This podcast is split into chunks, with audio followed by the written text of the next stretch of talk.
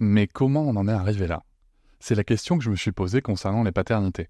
Pour y répondre, je vous propose de découvrir la BD Papa Sapiens, qui raconte l'histoire des pères à travers les âges avec humour et les chouettes dessins de Sévanie.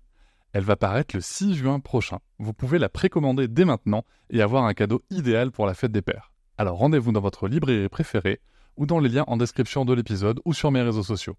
Et salut, bienvenue pour cet épisode découverte Papatriarca Plus. J'ai pris le parti maintenant de vous laisser découvrir un extrait euh, des bonus le jour de leur sortie. Ne soyez pas étonnés, c'est pour ça que je fais ce petit message avant. L'épisode va s'arrêter au bout de quelques minutes. Si vous souhaitez continuer bien sûr l'écoute de cet épisode et de l'ensemble des bonus, vous pouvez cliquer sur le lien en description pour vous abonner. Je vous souhaite un bon extrait. Dit pas jouer aux poupées et après. Bienvenue sur Papatriarcat, le podcast qui réfléchit à la parentalité au XXIe siècle pour l'affranchir du modèle patriarcal. Bienvenue dans cet épisode bonus. Je tiens avant tout à vous remercier énormément car si vous pouvez l'écouter, c'est que vous soutenez mon travail tous les mois et c'est grâce à ce soutien, grâce à cette énergie et à vos écoutes que le projet Papatriarcat peut continuer, que ce soit en podcast ou sur d'autres supports. Et je vais maintenant vous laisser tranquillement découvrir ce contenu exclusif et je vous souhaite une très bonne écoute. Bienvenue dans ce bonus euh, partie 2 concernant le dossier de l'OBS sur euh, la parentalité. Dans cette fin de partie 1, on avait terminé avec la lecture euh, complète d'un article et euh, je voulais reprendre par la parole des enfants qui avait été donnée dans cet article. Et donc je vais commencer tout de suite. Ça titre comme ça J'allais au coin.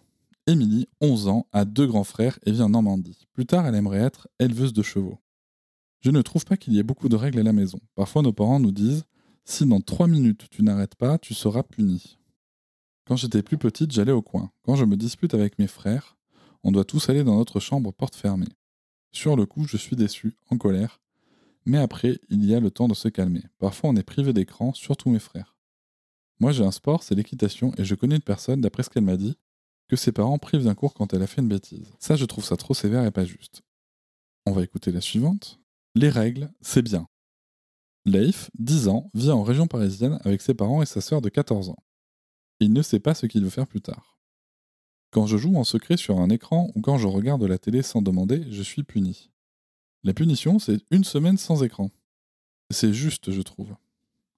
Parfois, on me dit va dans ta chambre jusqu'à ce que je sois calmé. Quand j'y suis, je reste une ou deux heures, j'écoute de la musique, je caresse mon chat, Sasuke, et je joue.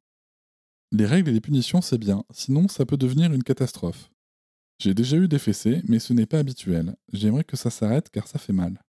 Parfois mes parents me disent arrête de faire ça, alors que le font. Par exemple, c'est pas bien de regarder des écrans alors qu'ils sont toujours sur leur téléphone. Et du coup, ils sont privés d'écran ou pas pendant une semaine Frapper, c'est horrible. Bénédicte, 10 ans, a une grande sœur et habite Montreuil. Plus tard, il aimerait être journaliste ou acteur. Je ne fais pas de bêtises, mais parfois je suis odieux avec mes parents. Je rentre dans une vague de colère et même si je sais que c'est pas bien, je ne m'arrête pas. C'est pour l'honneur. On ne m'a jamais frappé, sauf ma grand-mère une fois quand j'avais à peu près 4 ans. Mais c'était pas une grosse fessée.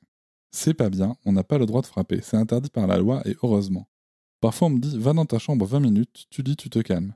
Je préfère ça. Il ne devrait pas y avoir de punition, mais plus des contraintes. Frapper les enfants, enfin même frapper tout court, c'est horrible. Il faut que la punition soit égale à la bêtise. Bon, J'aurais préféré une autre punition. Aurélien, 9 ans, habite à Paris. Plus tard, il aimerait bien être professeur de CP. Je suis puni, mais pas souvent. Une fois, j'ai tapé mon frère de 17 ans et j'étais envoyé dans la chambre. C'est pas très sévère parce que je lui avais fait mal. Une fois, mon père m'a mis une claque. À mon avis, j'avais fait une grosse bêtise. Je ne m'en souviens plus. Mais si un jour j'ai envie de refaire cette bêtise, alors je pense que je me souviendrai et que je la referai pas. J'aurais préféré une autre punition. C'est bien les règles, comme ça on peut pas faire n'importe quoi. Parfois on punit aussi trop fort. J'ai entendu plein d'histoires à l'école. Il y en a qui se font frapper avec une ceinture. Il faudrait une autre punition comme aller dans sa chambre, être privé de quelque chose, mais pas se faire frapper. Alors, il y a un truc qui m'interpelle dans tout ça, c'est euh, ils sont où les, enfants? À qui on fait un câlin quand ils font une connerie? Ils sont où? Parce que Karen Goldman dit qu'ils sont partout, les parents qui font ça. Du coup, ils sont où là? Parce que ce que, disent, ce que nous disent les enfants, c'est que, allez, alors ils sont contents d'aller dans leur chambre, ça aide à réguler, euh, on, alors, on ne précise pas. Ce qui est dommage, c'est que y a, ça manque un tout petit peu de contexte. Alors, c'est extrêmement bien de laisser la parole aux enfants. Moi, je n'ai pas de débat là-dessus. Je suis ravi que pour une fois, ça soit fait. Ce sont des propos recueillis visiblement par Béatrice Kammerer. Mais ça aurait été chouette d'avoir un petit peu de contexte. Je m'explique. C'est quoi aller dans sa chambre? Est-ce que c'est. Il y, en a un qui dit porte fermée, ok. Qu'est-ce qui se passe s'ils veulent pas y aller? C'est ça la question que je me pose. C'est qu'est-ce qui se passe si je veux pas y aller? Parce qu'en fait, si au moment où j'y vais pas, c'est je me prends des coups ou je me fais hurler dessus ou ceci ou cela, ben, bien évidemment qu'ils vont vous dire que c'est bien d'aller dans leur chambre. Et voilà, c'est la fin de cet extrait. J'espère qu'il vous a plu. Si vous souhaitez en découvrir plus et découvrir aussi tous les épisodes bonus, mais aussi avoir accès aux épisodes un jour plus tôt et ne plus avoir ni pub ni sponsor, je vous invite à vous abonner à Papatriarca Plus au lien en description du podcast. Je vous souhaite une très belle journée. Je vous remercie de m'avoir écouté. Je vous invite à vous abonner et nous pouvons aussi nous retrouver sur Facebook, Instagram et sur le blog papatriarca.fr. A bientôt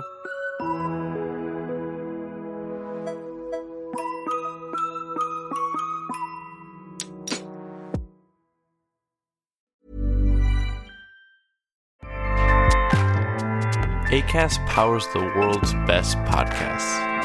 Here's a show that we recommend.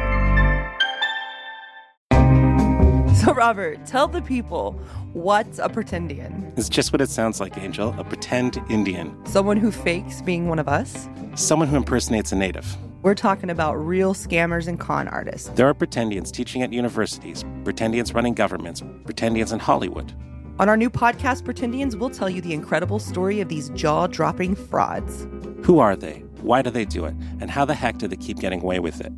Listen to Pretendians on Spotify or wherever you get your podcasts. ACAST helps creators launch, grow, and monetize their podcasts everywhere. ACAST.com.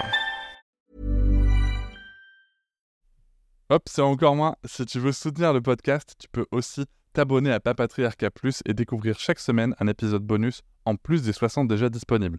À découvrir sur tes applis de podcast comme Pocketcast, Castbox ou encore Apple Podcast. À très vite.